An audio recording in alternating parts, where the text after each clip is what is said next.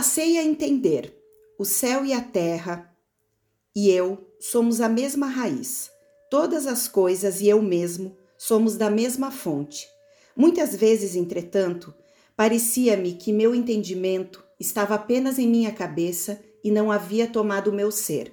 Os ensinamentos pareciam claros. Poderia explicá-los sem hesitar, porém, verdadeiramente, não conseguia que eles estivessem presentes em minhas palavras e atos, muito menos em meus pensamentos com esse trecho do recém-lançado livro de Monge Gensho, Além do Pico da Montanha, iniciamos mais uma edição do Olhar Zen. E no episódio de hoje, nós vamos conversar sobre os dois livros, as duas obras que estão quentinhas, acabaram de sair do forno e são edições comemorativas aos 20 anos da comunidade da ICEI. Nós estamos em novembro de 2022, a data dessa gravação, e você que nos acompanha através do podcast Gotas do Dharma ou através do nosso canal do YouTube Daisen Zen Budismo por Monge Gensho, é muito bem-vindo para essa gravação, assim como Sensei Gensho. Nossa profunda gratidão por essas duas obras incríveis, mais duas obras cheias de ensinamento e, é, obviamente, pelo seu tempo de estar aqui conosco. Seja bem-vindo. É, muito obrigado, é um prazer estar com você. Sensei, é, nós vamos dividir esse podcast da seguinte forma: vamos então conversar primeiro sobre o além do pico da montanha e depois falaremos sobre os comentários do Sutra do Diamante. Mas é, eu gostaria de explicar por que, que nós elegemos esse trecho do livro Além do Pico da Montanha para iniciarmos a, a, o episódio de hoje é que nós acreditamos que essa seja uma das grandes aflições de muitos praticantes zen budistas ou mesmo budistas, né? Em determinado momento a gente consegue entender intelectualmente uh, um pouco do que Buda nos ensinou, mas ainda não está 100% presente nos nossos atos, nos nossos pensamentos, no nosso dia a dia. E nesse sentido, é, a primeira pergunta é justamente que o senhor nos explique qual o intuito do além do pico da montanha, né? O ido chega a outra margem, que aliás o senhor me, me, me dê só um tempinho antes da pergunta para fazer um adendo. Quem receber essas obras vai realmente se impressionar, obviamente pelos conhecimentos, pelos ensinamentos maravilhosos que estão contidos, mas o capricho, a qualidade, é, são obras é, que têm a capa dura, como são edição, edições comemorativas, para quem está vendo o vídeo, estou mostrando aqui no vídeo, além do pico da montanha. Então, nós temos capa e contracapa, elas, a capa dura, o livro todo ilustrado pelo Guilherme Quadra. As duas obras são simplesmente maravilhosas, são preciosidades, é, é muito mais que um livro.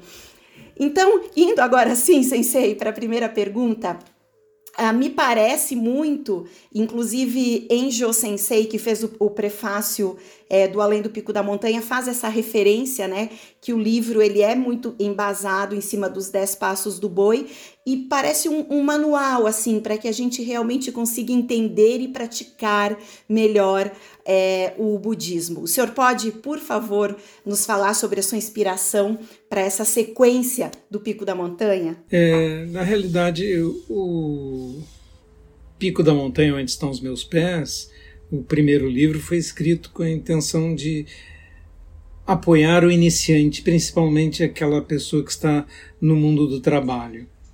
Então, Ido, o personagem, é um personagem do mundo dos executivos, um mundo que eu conheço bem, porque eu vivenciei durante muitos anos. Então, Além do Pico da Montanha é um livro sobre a experiência espiritual. No primeiro livro, Ido toma conhecimento do Dharma, dos princípios fundamentais, do karma, de como funcionam as coisas, tal como o Buda explicou. Então ele tem uma iniciação. Além do Pico da Montanha, é um livro sobre os passos da experiência espiritual, baseados num antigo texto que contempla desenhos sobre uma história de dez passos de como um homem começa no caminho espiritual buscando alguma coisa, buscando respostas, e como ele consegue passo a passo ir se aprofundando. Qual é o caminho possível em dez passos? É claro que esses passos são exponencialmente difíceis, cada um em relação ao anterior e de grande aprofundamento. Então eu tentei nesse livro, num relato em primeira pessoa através de cartas desse personagem imaginário Ido, relatando sua experiência espiritual passo a passo, do primeiro ao décimo. Sabendo que esse décimo é um passo altíssimo, aliás, o oitavo, o nono, já são passos estratosfericamente distantes para o praticante comum, mas ilustram com perfeição como uma pessoa se sentiria pessoalmente caminhando esse caminho né, uh, espiritual, percorrendo a via, subindo a montanha. Então, o Ido, o personagem, ele ilustra isso. Mas, simultaneamente, o livro fala em primeira pessoa de minha experiência pessoal e também tem relatos de praticantes para desmistificar a ideia de que a experiência espiritual é algo inalcançável só para mestres, para indivíduos especiais, mas não. É uma experiência que está ao alcance da pessoa comum, do leigo, não necessariamente do monge, não necessariamente de um mestre, e que é um caminho que pode ser percorrido pelos praticantes do Daisen. Sensei, é, só para quem nos acompanha por vídeo, então, se você está nos escutando no podcast e quer ver um pouco mais, você pode ir lá no nosso canal no YouTube, onde o vídeo dessa gravação também está disponível. As ilustrações a que o Sensei se refere. Então, cada início de capítulo, né, são 10 passos é, do boi, no famoso e célebre texto, e são 10 capítulos. Não é coincidência isso, né, Sensei? Não, é absoluto, é bem proposital. então, além do Ido, o personagem, a sua, a sua experiência pessoal, como o senhor relatou, tem as experiências também de alunos seus, é isso? De que forma é, os seus alunos lhe trazem essas experiências? Como funciona essa relação, sensei, para validar e para orientar um aluno no caminho? Os alunos me escrevem cartas e relatam suas experiências. É necessário fazer isso com o professor, porque algumas vezes experiências podem ser fantasias, podem ser distorções, é? e é necessário ter uma crítica a respeito das experiências espirituais. E também eu dedico minhas manhãs, é, seis dias por semana, a falar com os meus alunos, a fazer entrevistas em que eles falam sobre o seu caminho e são orientados sobre o seu caminho espiritual. É, sensei, quem não leu o, a primeira edição, O Pico da Montanha, é onde estão os meus pés, vai poder entender, vai poder acompanhar ou realmente é indicado que primeiro faça a leitura do Pico da Montanha, onde estão os meus pés, na primeira edição? Depende se ele é um iniciante ou não. Se ele for um iniciante, seria muito bom ler O Pico da Montanha, estão os meus pés, em primeiro lugar, e na sequência ler outros livros, inclusive além do Pico da Montanha.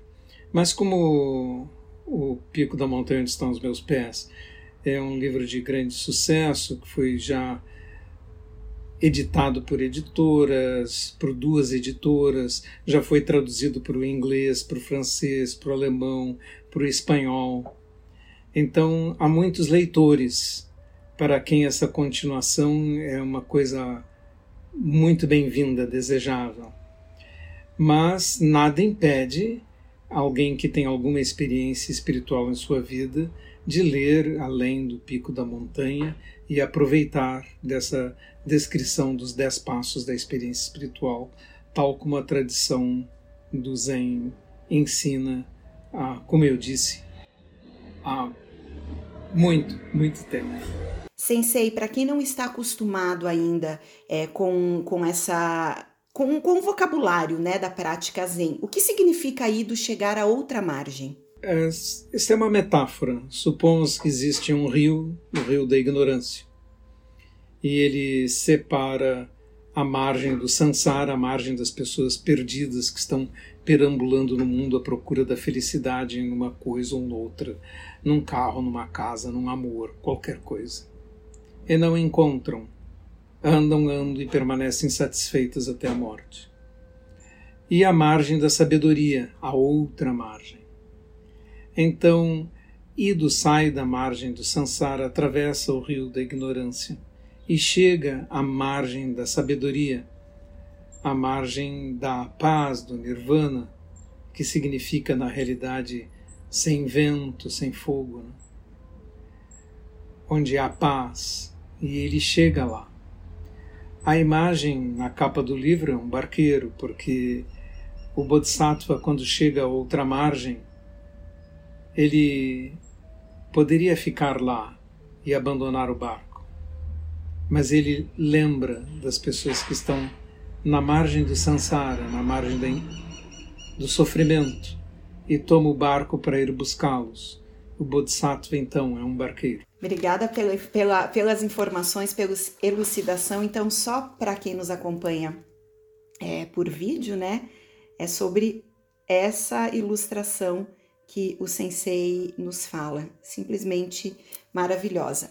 Bem, e para chegarmos a outra margem, é, como o Senhor sempre nos ensina, não é, Sensei? É preciso muita prática, diz a Zen, mas é, a leitura, é, o conhecimento e o aprofundamento da prática também através do estudo e do conhecimento dos textos é fundamental. E aí a gente abre então o espaço para falarmos dessa segunda obra, também é de sua autoria, que são os comentários sobre o Sutra do Diamante. Para as pessoas que não conhecem, o Sutra do Diamante é talvez uma, uma das literaturas mais importantes, né? É, mas tal, se não mais importante, mas de grande relevância é, na tradição budista. Só que para a gente que é leigo e para a gente que às vezes nem sempre atingiu um determinado nível de prática, ler, entender esses ensinamentos de Buda se torna muitas vezes desafiador.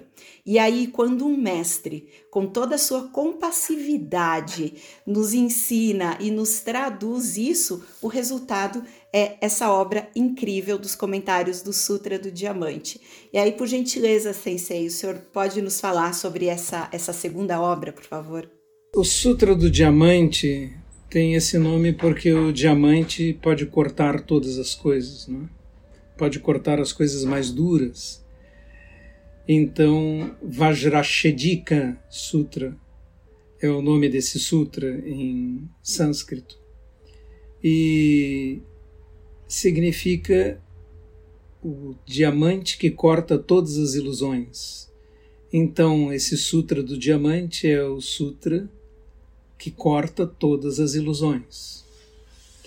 E a ilusão mais básica do ser humano é que ele tem um eu separado de todas as outras coisas, que existem outros seres. E essa ilusão de individualidade, de separação, é o tema central do Sutra do Diamante, além dele explorar as virtudes chamadas paramitas em sânscrito, as virtudes que o Bodhisattva deve cultivar, que um praticante zen budista deve cultivar. Então, cada pedaço do sutra dedica-se a uma dessas virtudes principais. Sensei, o senhor conseguiria é, nos explicar para nós, todos os praticantes leigos, iniciantes, enfim, é, por que se dá dessa forma? Muitas vezes a gente lê um mesmo texto e, ok, ele tem significado, ele é bonito, nós o entendemos, né, intelectualmente, mas em dado momento às vezes, passados muitos anos, a gente volta para aquele mesmo texto e parece que simplesmente ele faz um sentido completamente diferente. Isso é o acúmulo da prática? O que precisa para que a gente realmente consiga entender aquelas nuances que não são perceptíveis às vezes no início dentro do ensinamento? É que, na realidade, nós somos nossa mente. E a nossa mente é que interpreta o mundo, é que vê o mundo. Uma pergunta bem básica é: onde estão as formas que nós vemos nas nuvens? As formas que nós vemos nas nuvens, evidentemente, estão dentro de nós. Só nós somos capazes de olhar a nuvem e dizer: Ah, eu vejo ali um cavalo, um elefante, um pássaro, um rosto de mulher. Porque nossa mente olha o mundo e o interpreta, é ela que faz o mundo nesse sentido. Os textos não são diferentes. Se você der uma poesia de amor para uma criança, por inteligente e brilhante que seja, mas que nunca se apaixonou, nunca amou, ela lê aquele soneto de paixão. Entende todas as palavras, todas as frases. É capaz até de declamar o poema se nós ensinarmos. Mas ela não sabe bem o que significa. E só no dia em que sentir o amor mesmo nascer dentro de si, é que ela vai ler aquele poema e dizer: Ah, agora eu entendo, agora eu sei o que, que é a dor, eu sei o que, que é a maravilha de amar. Né? Então aí tem sentido. Né? No caso do praticante budista, o que torna esse terreno fértil? A compreensão do Dharma e a modificação de sua mente. Por isso é necessário treinar a mente. E, na realidade, treinar a mente, cultivar a mente, é uma coisa que nós fazemos através da prática da meditação, do zazen. Sem ele, não existe zen. O zen é baseado no zazen. É ele que estabiliza a prática e permite as outras formas de prática com presença suficiente para que possa se descortinar a realidade do mundo. Sensei, tanto o Sutra do Diamante como outros textos que, inclusive, o senhor é, usa como referência no livro Além do Pico da Montanha, é, muita dessa literatura toda, obviamente, ela é atribuída aos ensinamentos de Buda. Uma curiosidade que talvez algumas pessoas não saibam é que Buda jamais escreveu nenhum ensinamento, né? É, o senhor pode nos contar como se tem certeza, né, é, de que realmente sejam ensinamentos de Buda? Bem, os ensinamentos de Buda, os discursos iniciais de Buda, estão colecionados em um cânon que foi é, compilado por seus secretários, sendo o principal deles Ananda, que era um primo de Buda e foi seu secretário durante décadas. O encargo desses secretários era decorar, registrar os ensinamentos de Buda. Esses são os ensinamentos mais primários, né, mais primitivos do budismo e foram consolidados aproximadamente 300 anos antes de Cristo. Sutras como o Sutra do Diamante, o Vimalakirti Sutra, o Sutra do Lótus são muito posteriores. Foram escritos por outros mestres depois da morte de Buda e depois, na realidade, do início da era cristã, ou seja, meio milênio depois de modo que o budismo é uma construção contínua, não baseada só nos ensinamentos de Buda, mas baseada também no acúmulo de conhecimento e interpretação realizado por mestres brilhantes através dos tempos, tradição que continua até hoje, porque é necessário que os mestres adaptem os ensinamentos do budismo ao mundo moderno e a condições que antes não existiam.